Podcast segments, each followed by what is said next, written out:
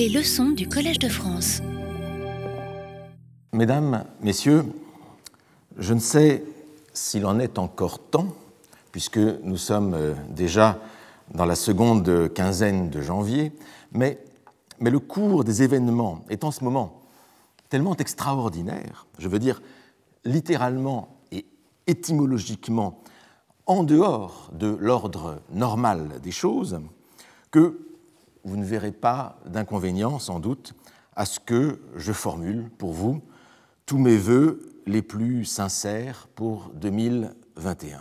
Et en vérité, les vœux que j'exprime se résument à un seul, que l'année 2021 soit nouvelle, réellement, réellement nouvelle, et qu'elle ne soit pas la pure continuité de 2020.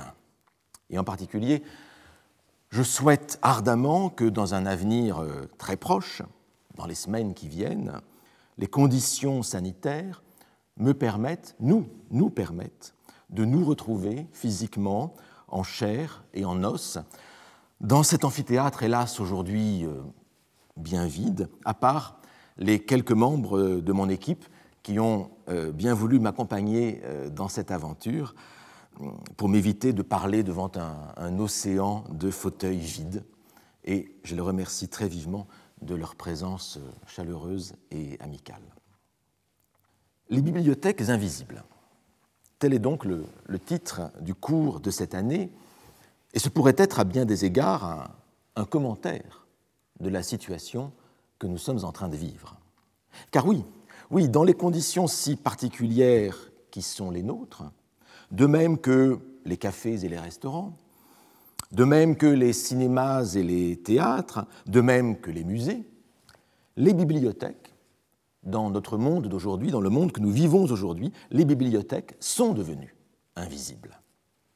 Mais à la différence euh, des cafés et des restaurants, dont la cause est comme de juste et de manière légitime, plaidée par leurs propriétaires et leurs tenanciers, à la différence des théâtres et des cinémas pour lesquels les artistes, les comédiens, les créateurs se mobilisent sans relâche. Qui? Qui aujourd'hui parle pour les bibliothèques? Qui parle pour les musées? À peu près personne, personne d'audible en tout cas.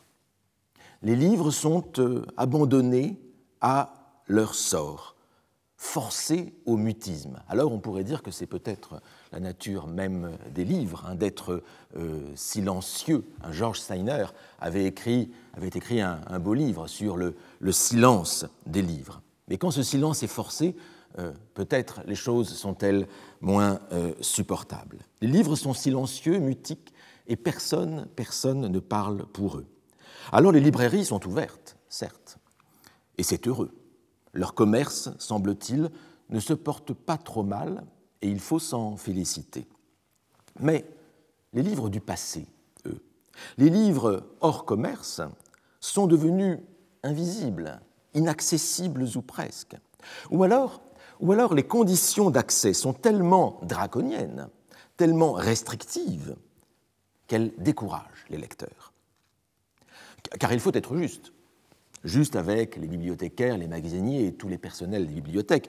Oui, beaucoup de bibliothèques ont finalement rouvert, heureusement, heureusement, en limitant l'accès à mi-jauge, ce qui est bien normal pour éviter les contaminations. Mais, les bibliothèques ajoutent le plus souvent à cette contrainte de base, très légitime, d'autres contraintes qui rendent l'accès très difficile. Notamment la contrainte de la réservation préalable d'ouvrages du fond, longtemps à l'avance, alors même que l'usage des bibliothèques repose en réalité, en grande partie, sur les documents en libre, en libre accès, repose sur l'espace, repose sur les conditions de travail que les bibliothèques offrent aux chercheurs et aux étudiants, et sur la possibilité de commander sur place en fonction euh, des nécessités de la recherche, qui sont des nécessités de tout moment. Hein, lorsqu'on est en train de lire un livre, on va en regarder un autre. Eh bien, la possibilité de commander sur place les documents des magasins, c'est quelque chose de tout à fait essentiel dans l'usage des bibliothèques. Or, aujourd'hui, dans beaucoup de bibliothèques, On ne peut accéder aux salles de lecture que si l'on a réservé un document au moins, au moins 24 heures à l'avance. Alors permettez-moi une anecdote personnelle.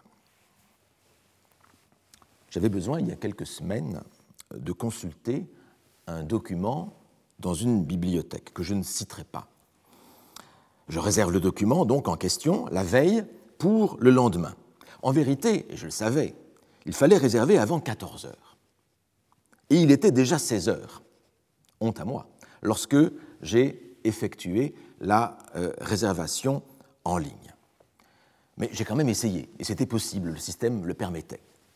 J'attendais le résultat. Le lendemain matin, jour donc de la consultation euh, prévue, je reçois un message de la bibliothèque m'indiquant que j'ai réservé trop tard, c'était euh, attendu, et que mon document ne serait pas disponible. Mais j'avais été prévoyant, et par précaution, j'avais aussi réservé pour le surlendemain, donc avec suffisamment d'avance euh, cette fois. Et donc le surlendemain, je reçois un nouveau message, dès le matin, m'indiquant que cette fois, le document demandé était prêt, et je me rends donc à la bibliothèque, et je m'attends à trouver la salle de lecture, non pas pleine, certes, puisque euh, les conditions sanitaires euh, l'interdisent, mais au moins à moitié pleine, à mi-jauge, puisqu'on n'avait pas pu trouver le temps, la veille, de chercher pour moi l'ouvrage commandé. Je l'avais commandé à 16 heures au lieu de le commander avant 14 heures. J'arrive, donc, et, oh, surprise, dans cette salle de lecture, une cinquantaine de places, qui est ordinairement, c'est-à-dire ordinairement, c'est-à-dire en dehors euh, des périodes euh, sanitaires que nous vivons, d'urgence sanitaire que nous vivons, une salle de cinquantaine de places ordinairement bien remplie, et qui pouvait, dans les conditions sanitaires actuelles à mi-jauge, accueillir en théorie une vingtaine de lecteurs, j'arrive, et il n'y avait en fait qu'un seul autre lecteur. Il n'y avait qu'un seul autre lecteur. Bientôt, un troisième arriva, et le nombre de lecteurs dans la journée n'excéda jamais, en tout et pour tout, le chiffre de trois, les trois mêmes. Trois pour une vingtaine de places en théorique et en fait 50 places en temps, en temps normal. Alors à mon arrivée, on alla me chercher le document demandé en magasin, c'est donc que le document n'avait pas été préparé au préalable, alors que je l'avais commandé euh, presque 48 heures à l'avance. Est-ce qu'il aurait été si difficile dans ces conditions euh, de le chercher la veille, puisqu'il n'y avait sans doute pas, beaucoup plus de trois autres lecteurs euh, la veille même? Avec trois lecteurs dans la journée, chercher un document que l'on commande le jour même, ce n'aurait peut-être pas été une surcharge de travail bien considérable. Alors j'ai certes, certes passé une merveilleuse journée de lecture et de recherche dans cette magnifique bibliothèque. Et cela faisait longtemps que je n'avais pas eu cette joie, car nous en avons été pour beaucoup privés.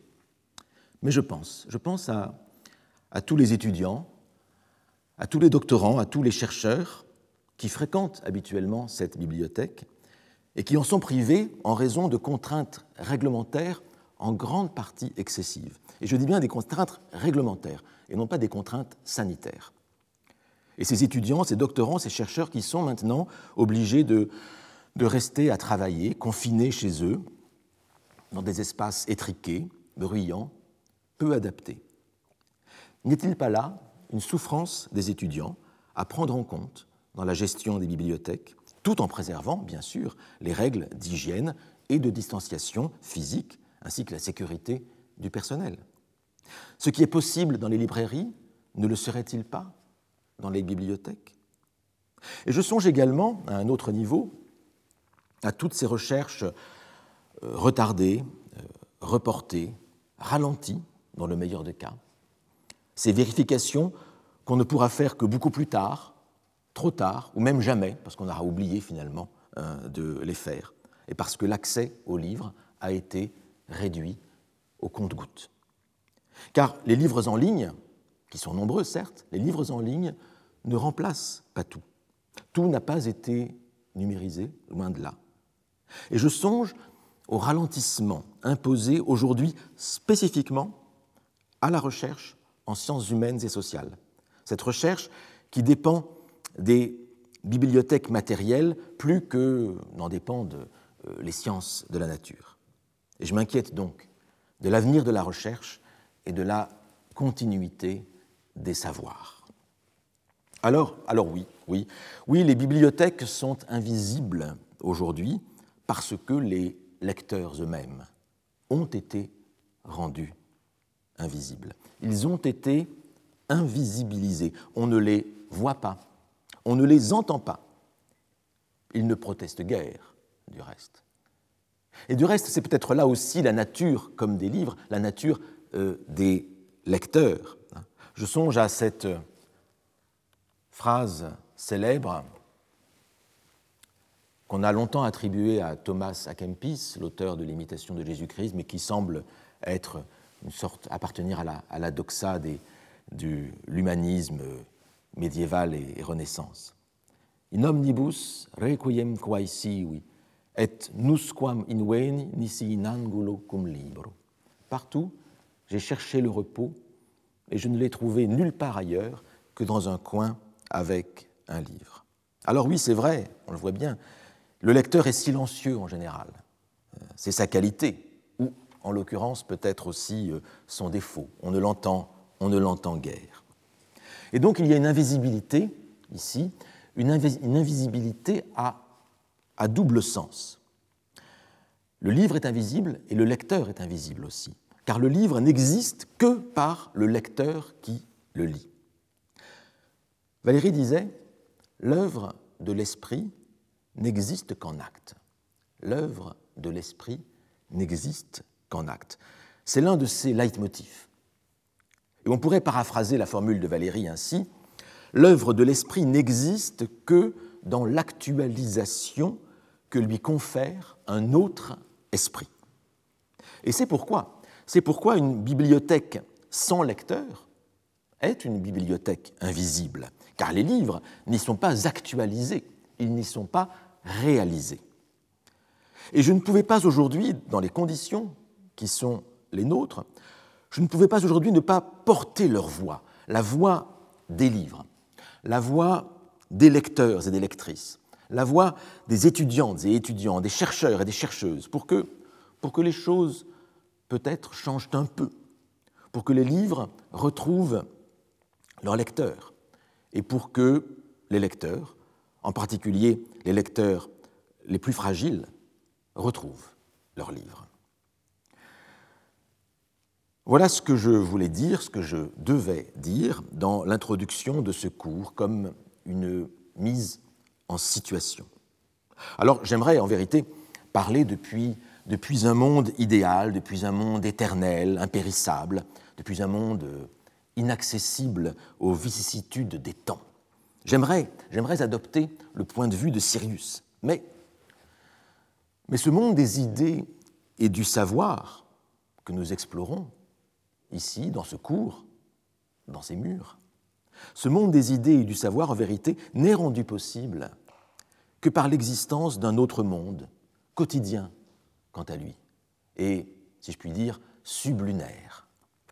Le savoir et l'accès au savoir forment un luxe, un luxe nécessaire et vital, dont le Collège de France est sans doute l'une des plus belles vitrines, sinon la plus belle. Mais je ne puis pas ne pas vous faire part de mes inquiétudes quand je vois ailleurs menacer l'accès aux livres et la transmission des savoirs.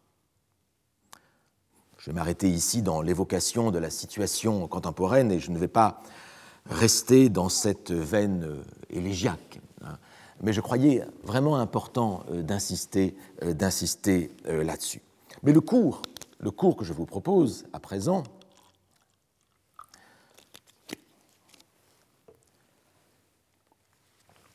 Le cours ne portera pas sur la situation contemporaine. Cependant, cependant avec ce préambule, nous ne sommes pas si loin qu'il ne paraît du sujet du cours de cette année, donc les bibliothèques invisibles. Et quand je dis les bibliothèques invisibles, c'est pour les opposer, comme il se doit, aux bibliothèques visibles. Les bibliothèques visibles, ce sont les bibliothèques matérielles, tangibles, celles, auxquelles on pense immédiatement lorsqu'on prononce le mot de bibliothèque. Ce sont les livres que l'on conserve chez soi sur une étagère. Ce sont euh, les bibliothèques de quartier. Ce sont les bibliothèques euh, scolaires et universitaires, les bibliothèques des institutions de recherche, comme celle du Collège de France, par exemple. Ce sont les bibliothèques euh, des hôpitaux et des prisons.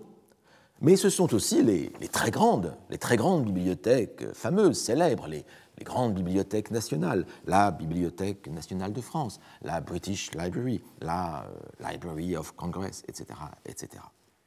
Et puis, et puis au niveau, au niveau au-dessus, euh, il y aurait la Bibliothèque mondiale. Cette euh, bibliothèque du monde, dont j'ai prononcé l'éloge dans ma leçon inaugurale il y a tout juste un an. Vivre dans la bibliothèque du monde, hein, c'en était le, titre. J'en profite, petite page de, publicité hein, peut-être, hein, pour vous signaler que le texte de la leçon est désormais publié dans euh, l'habituelle coédition Collège de France Fayard en librairie, mais c'est aussi accessible en ligne, gratuitement, sur le site des éditions du Collège euh, de France. Or là, quand je dis bibliothèque du monde, vous vous rendez bien compte que le mot bibliothèque n'a pas tout à fait le même sens que lorsque je dis euh, Bibliothèque nationale de France ou bien Bibliothèque de la rue Mouffetard, hein, pour prendre un, exemple local. La bibliothèque du monde, c'est un peu la bibliothèque des bibliothèques, celle qui rassemble l'ensemble des bibliothèques. Mais c'est à la fois plus, plus et moins que cela. Plus parce que euh, le contenu de la bibliothèque du monde, tel que je l'avais euh, défini il y a un an, c'est un contenu qui déborde largement et qui déborde par sa puissance le contenu de chaque bibliothèque individuelle qui la, qui la compose, et qui déborde même ce que l'on range habituellement dans les bibliothèques, à savoir euh, des textes, euh, des livres. Il y a beaucoup d'autres choses dans la bibliothèque du monde. Donc c'est plus que la réunion de toutes ces bibliothèques. Mais c'est aussi, c'est aussi moins que cela moins que cette réunion de bibliothèque, parce que cette bibliothèque du monde, vous ne pouvez pas la toucher. Vous ne pouvez pas y entrer physiquement.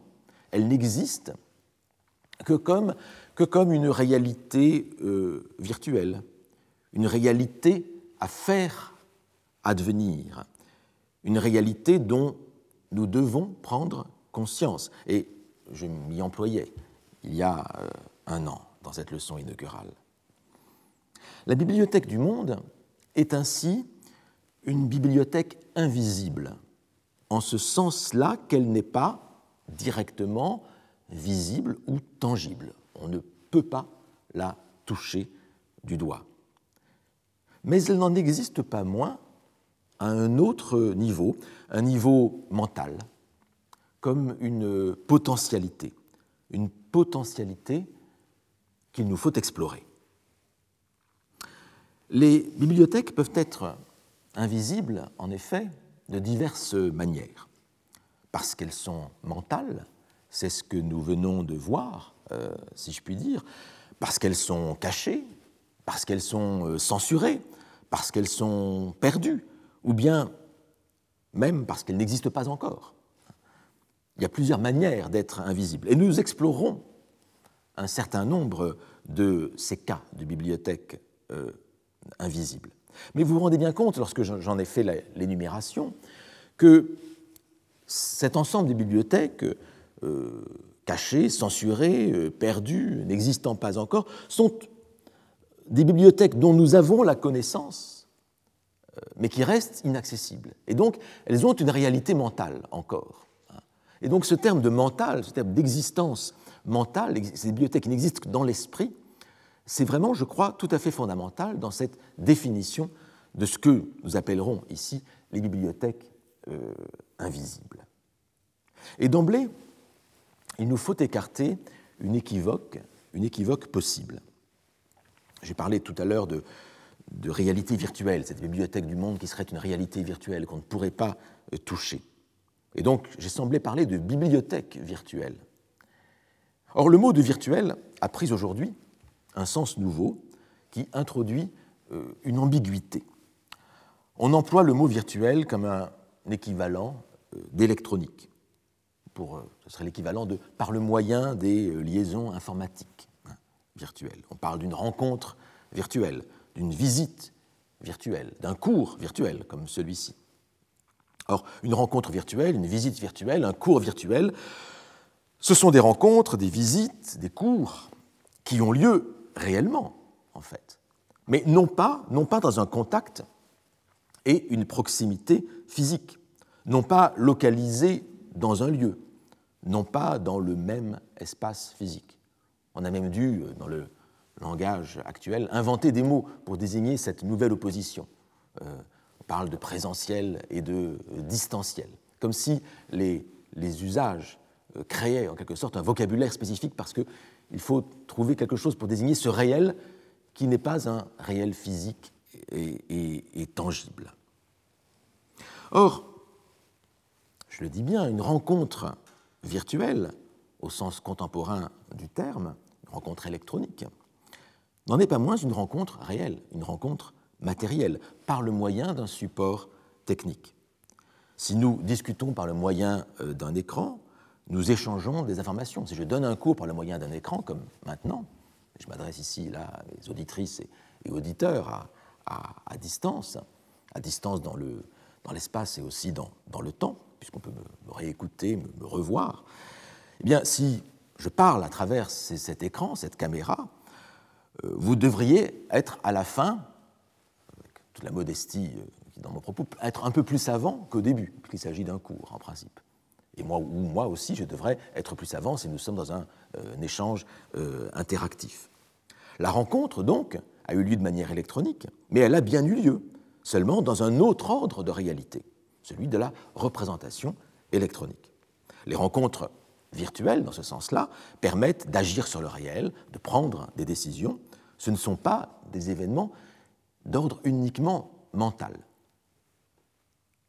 Ainsi, quand je parle de bibliothèque virtuelle, on pourrait penser d'abord que je fais allusion aux bibliothèques électroniques sur ordinateur, par exemple la base de données Gallica. Mais il ne s'agit pas de cela. Gallica est aussi matérielle et effective que la Bibliothèque nationale de France. C'est la face électronique de, des livres qui sont conservés à l'intérieur des magasins de la bibliothèque euh, François Mitterrand. Gallica est aussi matérielle et effective que, la BNF, mais elle est différemment réelle. Sa matière est différente. Elle est portée par des électrons plutôt que par euh, de l'encre sur une page.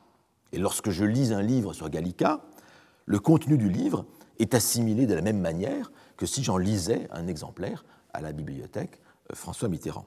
Il n'y a pas de perte d'information, sinon que je n'ai pas pu toucher physiquement le livre. Il y a une perte d'information pour l'historien du livre. En revanche, si on veut faire des études euh, sur les filigranes, etc., il y a un certain nombre d'informations qui sont perdues. Mais pour le texte lui-même, il n'est pas, il est conservé tel quel et on peut l'assimiler entièrement. Les bibliothèques électroniques ne sont donc pas des bibliothèques virtuelles au sens où elles demanderaient à être actualisées. Ce n'est pas dans ce sens-là qu'elles sont virtuelles. Elles sont des virtuelles parce qu'elles sont électroniques. Voilà, c'est ce sens très précis du mot virtuel, un sens contemporain. Donc, les bibliothèques électroniques ne sont pas des bibliothèques invisibles. Ce sont des bibliothèques en réalité tout à fait visibles, tout à fait réelles, tout à fait concrètes, mais d'un autre ordre de réalité qui a évidemment ses propres contraintes. Ce cours sur les bibliothèques invisibles ne sera donc pas une réflexion spécifique sur les bibliothèques électroniques et sur les bases de données. Je précise cela pour éviter euh, les malentendus éventuels euh, que pourrait susciter un tel titre. Pour autant, et même en nous privant des bibliothèques électroniques, du reste nous ne nous en priverons pas, puisque peut-être que nous en parlerons aussi, puisqu'elles sont matérielles comme les autres. Même sans les bibliothèques électroniques, la matière qui s'offre à nous est immense.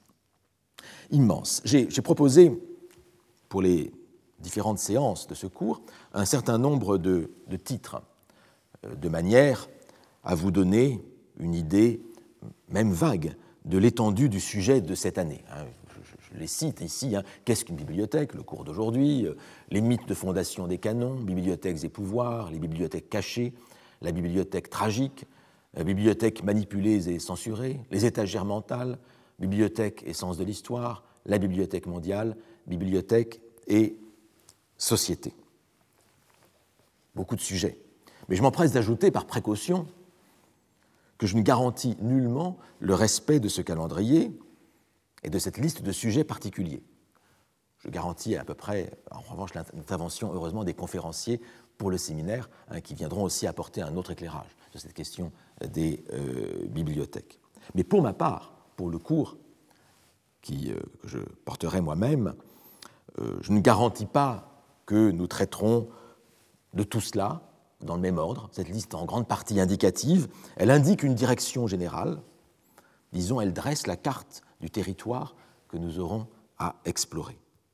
Je ne m'interdis pas donc de faire des étapes un peu plus longues à tel endroit, de sauter telle autre étape, de permuter les étapes, d'explorer d'autres régions de ce même territoire selon les nécessités de la réflexion et de l'enquête.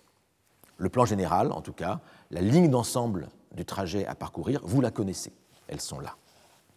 Ne nous interdisons pas des chemins de traverse ou euh, des séjours plus longs si, euh, par hasard, par bonheur, par aventure, l'étape s'y prête. Et enfin, je pourrais traiter ainsi ce sujet des bibliothèques à construire et à déconstruire.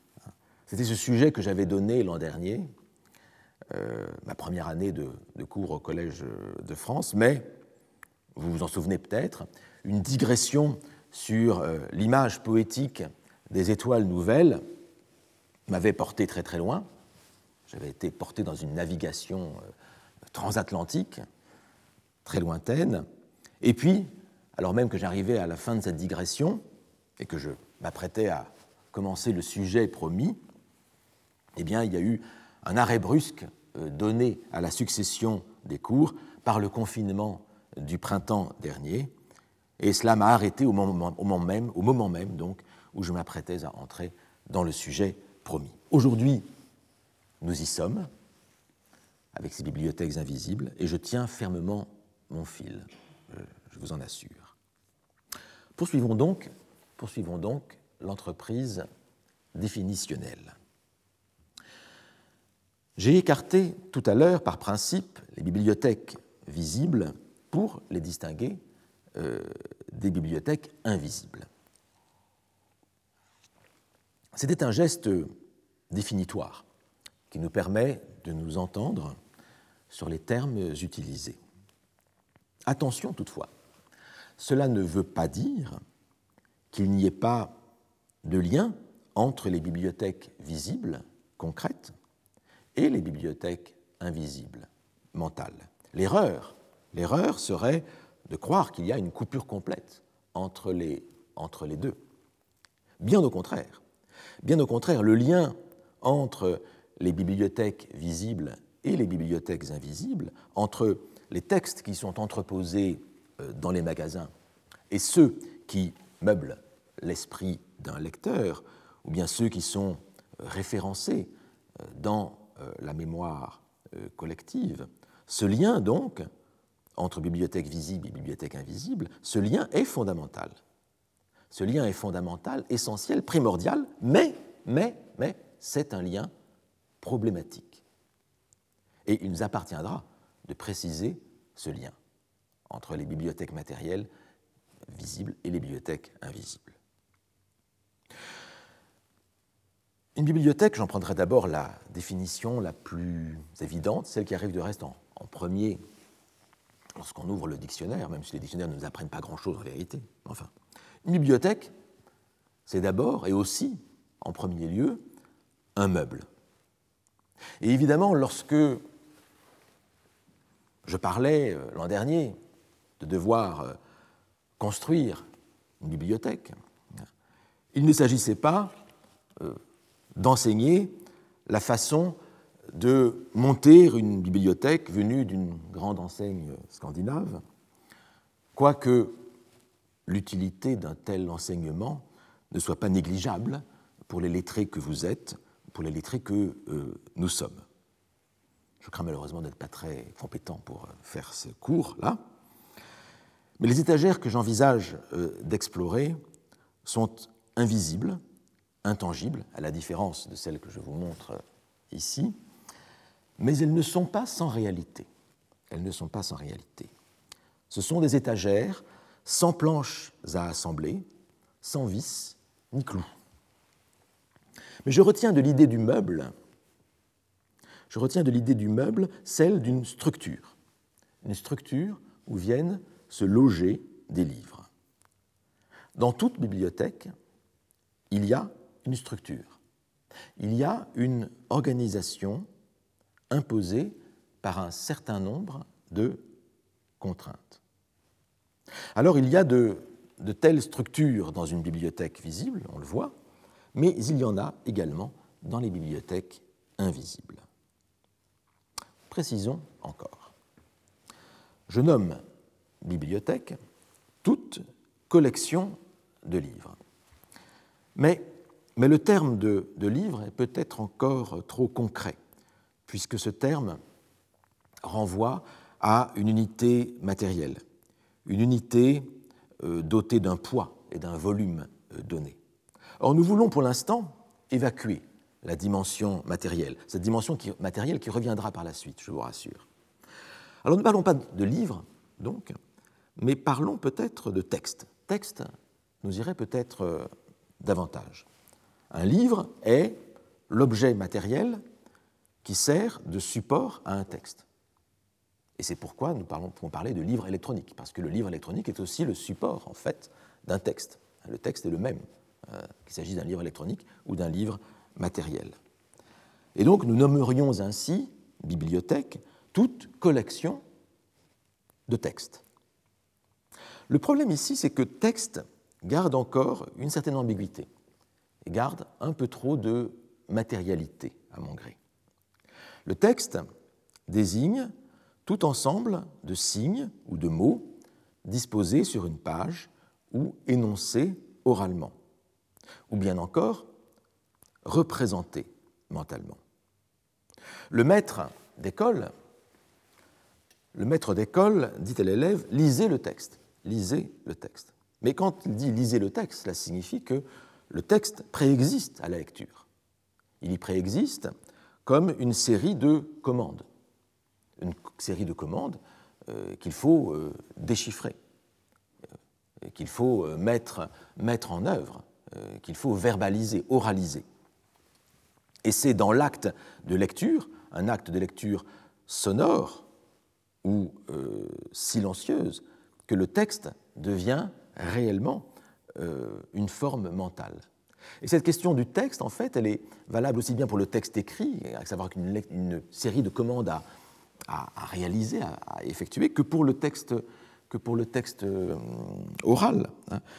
Les commandes du texte sont des commandes qui euh, nous indiquent un sens à, comprendre, nous donnent des informations, euh, nous donnent un savoir, nous donnent des ordres, nous peuvent nous donner un certain plaisir, un certain type d'émotion. Mais ce sont des commandes qui sont plus ou moins faciles à réaliser. Euh, et cela vaut pour le texte écrit comme pour le texte, euh, comme pour le texte euh, oral. Les... Quand je dis mettre corbeau sur un arbre perché tenait dans son bec un fromage, on... il y a là une série de commandes qui nous sont données dans le texte de la fable de La Fontaine, et on se rend très très bien compte, assez facilement, un enfant se rend assez facilement compte de la situation. On se représente à peu près les choses, le corbeau sur un arbre, le renard euh, dessous. Donc, le texte ici est une série de commandes relativement, relativement simples. Mais lorsque je dis, ou lorsque je lis, je suis le ténébreux, le veuf, l'inconsolé, le prince d'Aquitaine à la tour abolie, on a là aussi un texte, mais les commandes sont beaucoup plus compliquées à, réaliser. On a ici un, texte qui constitué des mêmes types de lettres, mais il y a, euh, si on veut construire ce qu'il y a derrière le texte, que si on veut réaliser les commandes, il faut comprendre d'abord un titre, el desdichado, hein, qui signifie, il faut savoir qu'en espagnol, ça signifie le malheureux. Il faut comprendre que le prince d'Aquitaine à la tour abolie, c'est peut-être des allusions à euh, des cartes de tarot, un certain ésotérisme, etc. Je ne vais pas rentrer ici dans le détail. Enfin, il faut comprendre. On n'est pas obligé de comprendre. Mais il y a un certain travail à faire pour réaliser les commandes du texte. Et donc, le texte lui-même n'est pas l'œuvre telle qu'elle est réalisée. C'est cette différence-là que j'essaie de, vous faire, de vous faire sentir. Il faut donc distinguer entre le texte et la forme mentale. Et cette forme mentale est plus ou moins facile à réaliser selon euh, le texte il convient de distinguer entre le texte et l'œuvre. C'est ça la distinction que je souhaiterais aborder ici. L'œuvre, l'œuvre en littérature du moins, est un texte ou un ensemble de textes, mais conçu en tant qu'unité artistique ou technique, comme l'expression d'une intention. Et c'est en cela qu'elle a une réalité mentale. Le livre contient des pages ces pages servent de support à un texte, et le texte est lui-même le support d'une réalité mentale, une réalité à réaliser, et cette réalité mentale, on l'appelle l'œuvre, ou du moins je l'appelle ici l'œuvre. Alors permettez-moi de, citer Livis. C'est une citation que j'ai déjà faite l'an dernier, mais que j'aime beaucoup. Il y a des citations comme cela qui, fondent, une pensée, qui fondent un, rapport à la littérature, à l'art, à la, théorie. Et pour moi, ce texte de Livy, c'est tout à fait fondamental. Et donc, je ne m'interdis pas d'y revenir. Il y a des leitmotifs comme ça dans, la, dans, la, pensée, des leitmotifs dans les références. Et je crois important de, de répéter aussi pour soi-même. Et puis aussi, on dit que c'est la pédagogie. Voici ce texte de Livy. It is in the study of literature the literature of one's own language in the first place, that one comes to recognize the nature and priority of the third realm, as unphilosophically, no doubt, I call it, talking with my pupils. The realm of that which is neither merely private and personal, nor public in the sense that it can be brought into the laboratory or pointed to. You cannot point to the poem. It is there only in the recreative response of individual minds to the black marks on the page. But, but, a necessary faith, it is something in which minds can meet.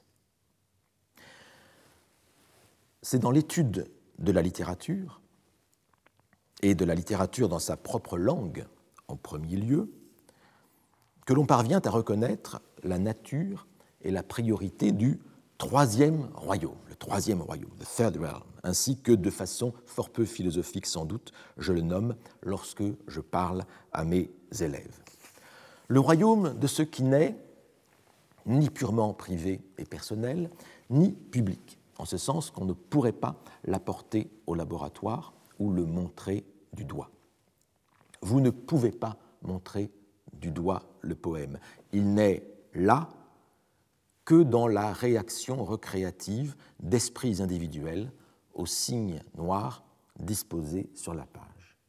Cependant, cependant, voici une nécessité de foi, necessary faith, c'est quelque chose où les esprits peuvent se rencontrer. Et vous retrouvez ici cette distinction que je euh, essayais de donner, de faire, entre le texte et l'œuvre, ici dans les euh, mots même de Lévis. Hein. vous avez ici, par exemple, vous avez le texte de, euh, le texte de le texte que vous, l'avez, que vous avez en quelque sorte sous deux formes, hein, en anglais et en français, mais en quelque sorte, lorsque nous le réalisons, ce texte, lorsque je vous le lis en anglais ou lorsque je vous le lis en français, vous avez la même réalité mentale, à peu près, hein, en principe. C'est le, le, miracle de la, traduction. C'est-à-dire qu'en fait, là, vous avez deux textes différents, mais ces deux textes donnent pour deux, vraies données pour deux locuteurs, locuteurs capables de lire soit l'anglais, soit le français, soit capables de lire l'un et l'autre, doivent, donner la même réalité mentale. C'est ce qui justifie l'existence même d'une traduction. Et donc, c'est ce qui justifie la distinction que je fais et que fait Livis entre le texte et la réalité mentale, entre le texte et l'œuvre, pour l'appeler d'un mot, mot simple. Le poème, donc, ce que, ce que Lévy appelle ici le poème, c'est ce que j'appelais tout à l'heure du terme plus général l'œuvre. Euh, le poème ou l'œuvre existent, mais ils existent d'une réalité invisible, puisque nous pouvons nous accorder les uns et les autres sur la signification et sur les effets de telle ou telle œuvre ou de tel ou tel poème. C'est ce qui permet cette intersubjectivité dont parle Lévy. C'est ce qui permet aux esprits de se rencontrer. Il y a donc bien là une réalité mentale, puisqu'il il peut y avoir un accord entre les individus, un accord de type social, hein, euh, euh, sur le contenu même de l'œuvre. Il peut y avoir aussi des accords, mais il y a souvent accord. Il y a au moins accord sur certains traits euh, de l'œuvre, certains traits fondamentaux de l'œuvre, sur lesquels, en principe, on peut trouver un general agreement, comme on dit en anglais. Alors, notre distinction entre le texte et l'œuvre est-elle viable? Faisons le test. Si je dis qu'un texte est illisible, ce n'est pas la même chose que si je dis que euh, telle œuvre est illisible. Ce n'a pas le même sens ici. Un texte peut être illisible parce que l'encre en est trop pâle, parce que les caractères en sont indéchiffrables, pour une raison ou pour une autre. Une œuvre, elle, est illisible parce que, après en avoir lu et déchiffré le texte, ou l'avoir entendu, nous n'arrivons pourtant pas à la comprendre. L'illisibilité est d'un ordre différent dans les deux cas. Alors c'est une distinction tout à fait élémentaire, hein, je regrette d'entrer dans des choses aussi primaires, mais elle a malgré tout son importance pour le sujet euh, qui est le nôtre. Un texte illisible peut être le véhicule d'une œuvre parfaitement lisible. Je vais en prendre un exemple historique. Hein, c'est l'occasion d'entrer dans des anecdotes plus amusantes, peut-être. En 1807, en 1807, le soldat helléniste Paul-Louis Courrier découvrit à la bibliothèque laurentienne de Florence, dans un manuscrit de Daphnis et Chloé qu'il était venu consulter, donc, il découvre, et Daphnis et Chloé est, un, il est venu consulter donc ce manuscrit de Daphnis et Chloé, qui est un roman traditionnellement attribué à l'écrivain grec Longus. Et donc, il découvrit dans ce manuscrit de Daphnis et Chloé, il découvrit un passage totalement inédit, un passage absent euh, des versions habituelles que les différents lecteurs avant lui n'avaient pas remarqué. Et il recopia soigneusement ce passage en bon helléniste, en, bon lettré, en bon philologue. Or, Or, malheur à lui, en le recopiant, Paul-Louis Courrier fit une tâche sur le manuscrit euh, qui en devint en partie illisible. Il avait utilisé. Alors voici cette tâche, qui est peut-être la tâche la plus célèbre de l'histoire de la philologie, de l'histoire tout court. Euh, Paul-Louis Courrier avait utilisé comme marque-page une feuille de papier pour marquer la page où il était, sans se rendre compte que cette feuille était pleine d'encre qu'il l'avait utilisée comme buvard. Et donc il a intercalé la feuille et voilà, voilà l'horrible tâche sur euh, ce passage inédit de, du roman Daphnis et Chloé de Longus. Alors les bibliothécaires de la bibliothèque laurentienne accusèrent Paul-Louis Courrier d'avoir fait cette tâche à dessein afin de garder pour lui la primeur de la publication du passage inédit. En effet, Paul-Louis Courrier avait découvert ce passage, il l'avait recopié, et maintenant seule sa copie faisait foi. Il était le seul à connaître le texte qu'il y avait sous euh, cette tâche qui empêchait de lire le texte de euh, Longus. Paul Louis Courrier, contre cette accusation, se défendit dans diverses lettres et pamphlets, et ce fut le début de sa vocation d'écrivain polémiste. Alors, je ne vais pas épiloguer ici sur la personne de Paul Louis Courrier, dont Antoine Compagnon a parlé dans son cours, euh, même encore dans sa leçon de clôture, il y a une semaine, mais je voudrais revenir, à partir de cette anecdote, à la question du texte et à la distinction du texte et de l'œuvre. Sur ce manuscrit italien, enfin grec, mais conservé en Italie, une partie du texte est proprement illisible, puisqu'elle est maculée par euh, l'encre. L'œuvre, en revanche, reste parfaitement lisible, puisqu'elle a été recopiée par Paul-Louis et que sa compréhension ne pose pas, pour un helléniste ou pour un lecteur de la traduction française hein, du euh, roman, euh, ne pose pas de difficultés particulières. Le roman de et Chloé est en effet renommé pour sa grande limpidité. Nous avons donc ici un texte illisible, hein, au sens matériel du texte, support d'une œuvre, elle, qui est parfaitement lisible, parce que l'œuvre a été en quelque sorte extraite du texte avant que le texte lui-même ait été euh, rendu euh, illisible. Texte et œuvre sont donc distincts, mais ils n'en sont pas moins liés. L'œuvre Daphnis et Chloé a toujours été lisible, elle a toujours été pour les lecteurs euh, grecs de Longus une, lecture facile, une lecture de plaisir. Mais le texte, lui, hein, qui est à la base de l'œuvre, qui permet de déchiffrer l'œuvre, n'a pas été toujours illisible. Ici, il l'est. Hein. Pour le dire autrement, pour que nous puissions aujourd'hui lire intégralement l'œuvre intitulée Daphnis et Chloé, il a fallu qu'à un moment donné de son histoire, le texte figurant sur cette page fût parfaitement lisible. Il a fallu qu'un helléniste français de passage à Florence en recopiât le contenu, dupliquant ainsi le texte sur un autre support pour en proposer finalement une édition et une, et une traduction. Et donc, pour que l'œuvre en tant que réalité mentale existe pour nous, il a fallu un texte. Il a fallu un texte. Mais une fois l'œuvre transmise, une fois le texte dupliqué, eh bien, le texte originel, hein, le support matériel, peut disparaître. Il a été recopié, photographié maintenant, etc. Et donc, cette dépendance de l'œuvre immatérielle au texte matériel est d'une grande conséquence pour la question qui nous occupe dans ce cours, celle de la transmission des œuvres. Et on voit ici déjà un certain type de problème qui pourra apparaître dans le rapport entre bibliothèque visible et bibliothèque invisible. Alors ça, c'était le cas historique fameux d'un texte illisible, support d'une œuvre lisible. Avec chaque fois évidemment un sens un peu différent de lisible et illisible. Prenons le cas inverse, c'est-à-dire celui d'un texte lisible, support quant à lui d'une œuvre illisible. illisible. Prenons ainsi l'Alexandra de Lycophron. L'Alexandra de Lycophron. Lycophron, Lycophron était un poète grec du IVe siècle avant notre ère, poète alexandrin, comme on dit, vivant en Égypte à la cour du roi Ptolémée II.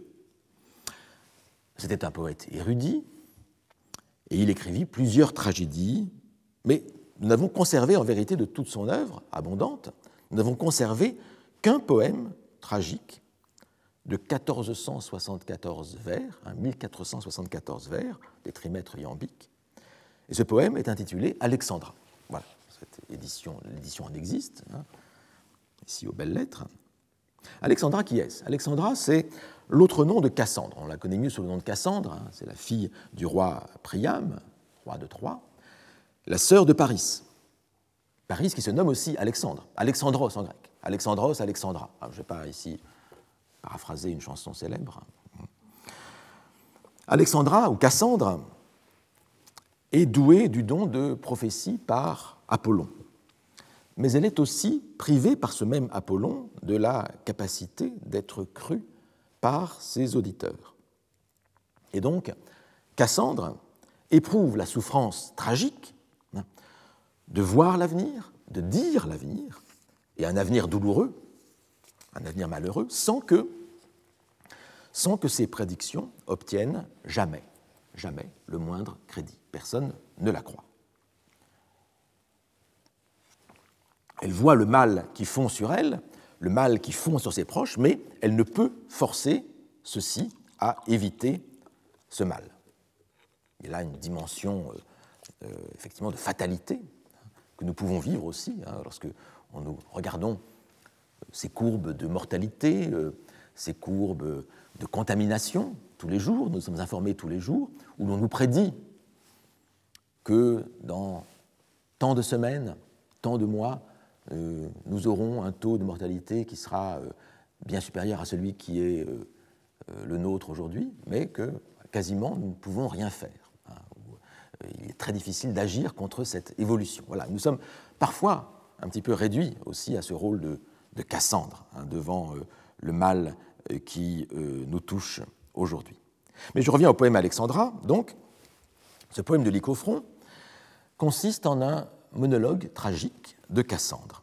Elle est emmenée de force par les Grecs et elle prophétise les désastres qui s'abattront sur les Troyens et les Grecs. Et pour composer ce délire prophétique, Lycophron, le poète érudit, s'est inspiré du style oraculaire, ce style énigmatique, une sorte d'ensemble de devinettes très compliqué à, comprendre. Et ce poème, donc, par ce série d'allusions, de références intertextuelles, de, de métaphores euh, très très éloignées des usages habituels, ce poème de Lycophron eut très tôt la réputation d'être l'œuvre la plus incompréhensible jamais écrite en grec. Et le paradoxe, c'est que, c'est ça le paradoxe, le paradoxe, c'est que c'est cette incompréhensibilité même qui a contribué à sauver le poème.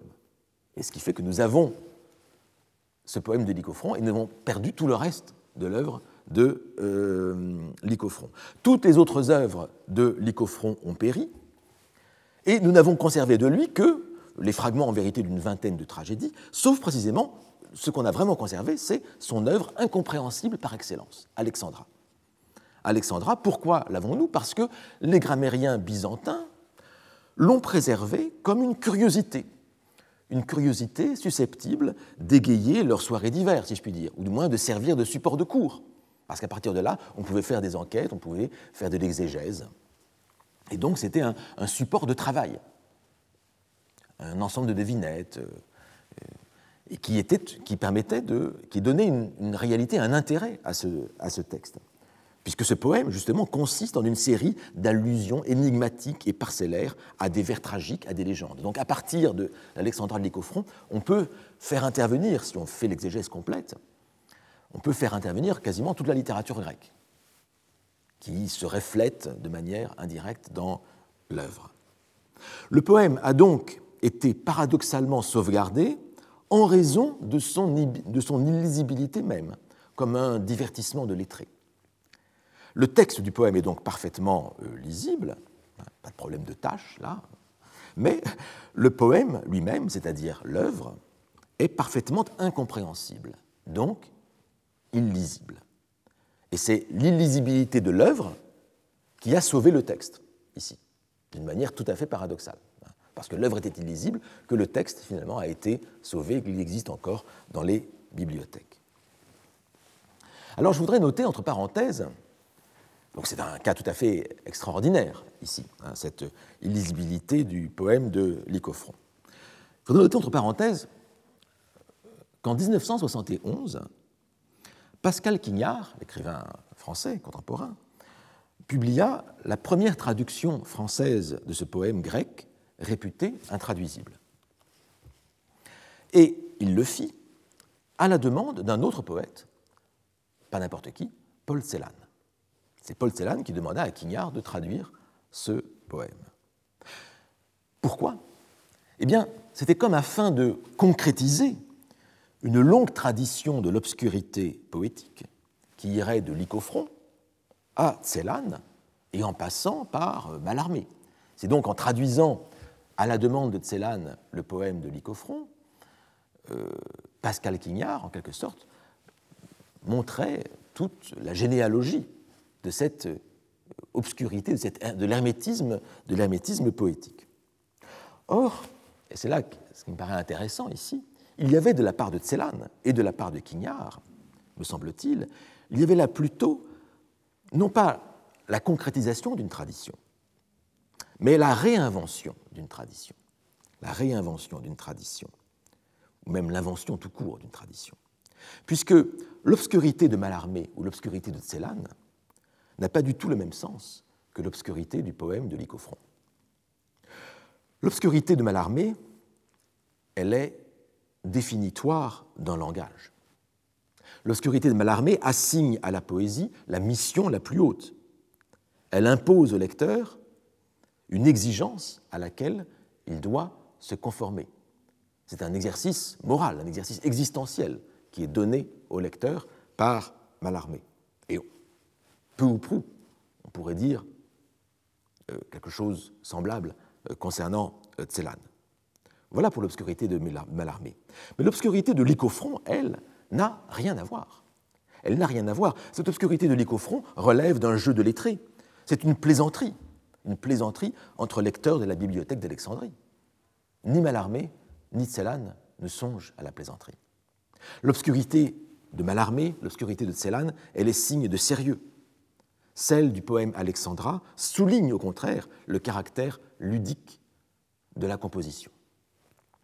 Alors, je ferme ici la parenthèse, mais il semblait intéressant de montrer que l'illisibilité n'a pas nécessairement toujours le même sens à à toute époque. Et cette invention d'une tradition de l'obscurité, c'est le genre de choses à quoi l'on assiste en quelque sorte en permanence dans euh, l'histoire littéraire, dans la façon dont les artistes, les créateurs, les, poètes réinventent le passé littéraire et, créent en quelque sorte une bibliothèque mentale de l'illisibilité, hein, ce qu'a ce fait en quelque sorte ici Quignard, ce Quignard et Tselan, avec cette traduction de l'Alexandra de euh, Lycophron. Donc on est ici dans la création d'une bibliothèque euh, mentale, d'une bibliothèque euh, invisible.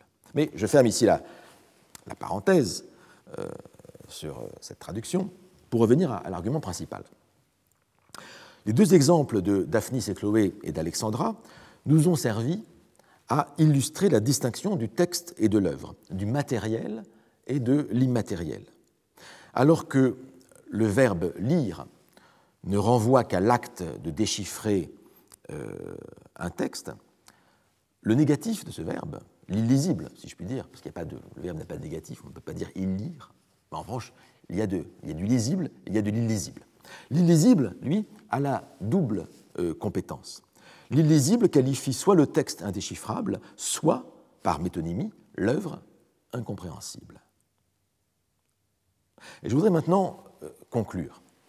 Et conclure toujours sur cette même phrase que euh, je vous ai euh, citée tout à l'heure, cette phrase de Valérie, que sans doute je serai amené à, citer à nouveau au fil de ce cours.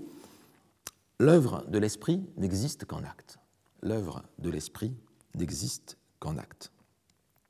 Par quoi Paul Valéry voulait dire que les textes déposés dans les livres ne sont que des objets morts.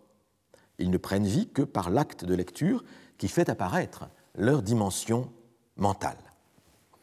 La littérature est faite d'objets mentaux dont le texte matériel n'est que le support. Alors, dans nos cultures modernes, le texte matériel est indispensable à l'existence de l'œuvre littéraire. On a besoin de lire dans un livre. Et c'est pourquoi la, notion de bibliothèque immatérielle est souvent indissociable de l'histoire des bibliothèques matérielles. Je ne pourrais pas, pour la culture euh, européenne, occidentale, parler des bibliothèques invisibles sans parler aussi euh, des bibliothèques visibles. Mais, mais il n'en a pas été toujours ainsi. Les poèmes attribués à Homère, l'Iliade et l'Odyssée, ont vécu d'abord comme tradition orale avant d'être fixés par des textes écrits. Dans la culture brahmanique traditionnelle en Inde, les textes sacrés, les poèmes védiques, les Védas, avaient interdiction, interdiction d'être mis par écrit, car cela les aurait profanés. Et donc, ces poèmes védiques se sont transmis pendant des siècles par la seule tradition orale. Une tradition orale extrêmement précise puisque le rituel était réputé vain si une seule lettre du poème était changée lors de sa récitation par le prêtre. donc il y avait intérêt vraiment à euh, réciter, à connaître le poème à la lettre près, puisque c'est un poème qui avait une efficacité religieuse. L'enseignement brahmanique, l'enseignement des brahmanes, avait donc pour objet de transmettre à la lettre près, par la récitation, le contenu de toute la bibliothèque védique, qui ensuite a été mise par écrit. Et on peut maintenant la lire, mais elle était d'abord purement orale, et avec interdiction d'être mise par écrit.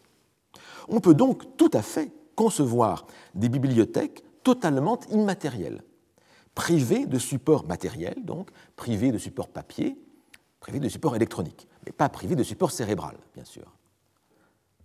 De telles bibliothèques, toutefois, ne peuvent exister que dans le cadre d'une organisation sociale ad hoc, avec le soutien d'une communauté dédiée précisément à l'entretien et à la sauvegarde de cette bibliothèque euh, immatérielle. Dans la Grèce archaïque, c'était les aèdes qui euh, colportaient euh, les textes, qui deviendraient les textes homériques, et en Inde, c'était les brahmanes. Il fallait des communautés de lettrés, en quelque sorte, pour, même s'il ne s'agissait pas ici de, lire, au sens de déchiffrer un texte écrit, mais il y avait des, des communautés de savoir qui étaient chargées de transmettre ces textes. Or, le fait est que ces bibliothèques immatérielles ne peuvent pas survivre à la suppression ou à la transformation de l'organisation sociale dont elles dépendaient, à moins qu'auparavant elles ne soient dupliquées sur un support écrit. Alors c'est arrivé pour les poèmes védiques. En revanche, pour euh, le poème d'Homère, en fait, on n'a pas, pas, de témoignage de l'état des poèmes homériques avant leur mise euh, par écrit. On savait qu'ils étaient énormément euh, transformés. Mais combien de bibliothèques, alors on a eu de la chance quand même malgré tout pour ces poèmes homériques et védiques, mais combien de bibliothèques purement immatérielles, sans support écrit, ont disparu au cours des siècles? Et cette question ouvre, quand on la pose, ouvre comme un abîme dans notre histoire, un abîme absolument vertigineux. Il a suffi que un enquêteur sur ici ou là, euh, Charles Perrault au XVIIe siècle, euh, les frères Grimm au XVIIIe, XIXe siècle, Arnold van Gennep au XXe siècle, pour faire apparaître aussitôt des œuvres qui autrement auraient péri et dont nous aurions perdu toute trace. Je veux dire les contes populaires, les contes folkloriques. Et là, j'ai cité quelques grands euh, folkloristes euh, européens. L'enquête ethnologique ou pré-ethnologique est alors ce qui vient cristalliser, ce qui vient précipité au fond du bocal, je veux dire au fond de nos livres, euh, ce qui auparavant ne subsistait que sous une forme fluide, sous une forme invisible, comme des réalités mentales existant seulement dans les mémoires. Hein, ces contes populaires transmis, transformés dans euh, les récits euh, par, les, par les conteurs, et, qui auraient péri corps et bien si personne ne s'y était, était intéressé. Et il existe maintenant, enfin une forme de ces contes existe maintenant par, par écrit, ou même plusieurs formes, puisque vous savez que certains contes existent sous, une forme chez Perrault, sous une autre forme chez, Grimm et dans d'autres euh, mises par écrit hein, de, ces, de ces contes. Il ne faudrait pas croire toutefois que les bibliothèques invisibles, que les bibliothèques immatérielles ne fussent réservées qu'à des civilisations prétendument primitives, hein, je mets beaucoup de guillemets ici, des civilisations archaïques privées d'écriture. Vous voyez déjà que dans ces contes populaires, alors le mot populaire ici renvoie peut-être à, on imagine une partie de la société qui serait euh, illettrée, qui ne pourrait pas, pas lire, enfin on était dans une Europe qui, elle, connaissait euh, les, qui, elle, connaissait l'écriture. Et donc le mot populaire renvoie, semble renvoyer aussi à une partie de la société qui n'aurait pas accès à, à l'écriture. Mais en vérité, en vérité, la bibliothèque immatérielle, la bibliothèque invisible, est le cas général. C'est le cas universel. La bibliothèque invisible n'est pas le privilège des civilisations orales. Allons même plus loin. La bibliothèque matérielle ne supprime pas la bibliothèque immatérielle ou la bibliothèque mentale. Elle n'en fournit que le support. Elle prolonge la bibliothèque matérielle. Euh, prolonge la bibliothèque, excusez-moi, la, bibliothèque matérielle prolonge la bibliothèque immatérielle, elle l'étend, mais elle ne la remplace pas. Et je reviens une dernière fois, pour aujourd'hui en tout cas, à cette phrase de Valérie que j'ai déjà citée. L'œuvre de l'esprit n'existe qu'en acte. L'œuvre de l'esprit n'existe qu'en acte. Cela est vrai dans toute civilisation, orale ou écrite. Et c'est même là, historiquement ou génétiquement, le point de départ de l'œuvre. Pourquoi historiquement? Pourquoi historiquement Parce que la plupart des cultures ont existé d'abord sur une base orale, avant que n'intervint euh, l'écrit. La bibliothèque immatérielle y était donc la seule possible, puisque seule la mémoire pouvait servir de support aux œuvres. Mais c'est vrai aussi d'un point de vue génétique. Et quand je dis génétique, c'est au sens de la critique génétique. Parce que l'œuvre, l'œuvre se construit d'abord dans l'esprit, dans l'esprit de celui ou de celle qui la crée, avant d'être éventuellement, mais non pas nécessairement, avant d'être éventuellement couché sur le papier. Ce papier qui n'est, comme le dit aussi ailleurs Valérie, que le sismographe des mouvements de l'esprit. Le sismographe des mouvements de euh, l'esprit. Et je cite ici de, mémoire cette phrase de Valérie, hein, qui définit le papier manuscrit comme un sismographe. Et je cite de mémoire comme il convient lorsqu'on parle de bibliothèque invisible, car de cette manière aussi, euh, c'est ma propre bibliothèque immatérielle que je suis en train d'explorer, euh, d'exploiter devant vous, de découvrir aussi, c'est-à-dire de rendre visible. Parler, écrire, c'est rendre visible une bibliothèque mentale, une mémoire personnelle ou une mémoire sociale. Et c'est aussi ce qu'on pourrait appeler une culture. Et donc, les bibliothèques invisibles nous renvoient à ce fondement de la culture, fondement historique, et aussi fondement individuel. Hein, quand je parlais de génétique, il y a cette, cette idée que l'œuvre existe d'abord d'un point de vue mental, au niveau individuel, comme au niveau, comme au niveau social, comme au niveau collectif. Il y a donc toujours eu, et il y aura toujours et partout, des bibliothèques invisibles. Et ce sont, comme je l'ai dit, ces bibliothèques invisibles qui vont nous intéresser ici. Cela dit, les bibliothèques matérielles ont aussi le mérite de nous fournir un modèle concret, un modèle visible pour le fonctionnement des bibliothèques mentales. C'est un modèle matériel qui a sans doute ses limites, il ne faudra pas le pousser trop loin, mais il pourra nous aider à poser quelques bases de réflexion et de questionnement. Et c'est ce que nous commencerons ou continuerons à faire dans euh, les cours suivants et en particulier la semaine prochaine. Je vous remercie. Retrouvez tous les contenus du Collège de France sur www.colège-2-france.fr.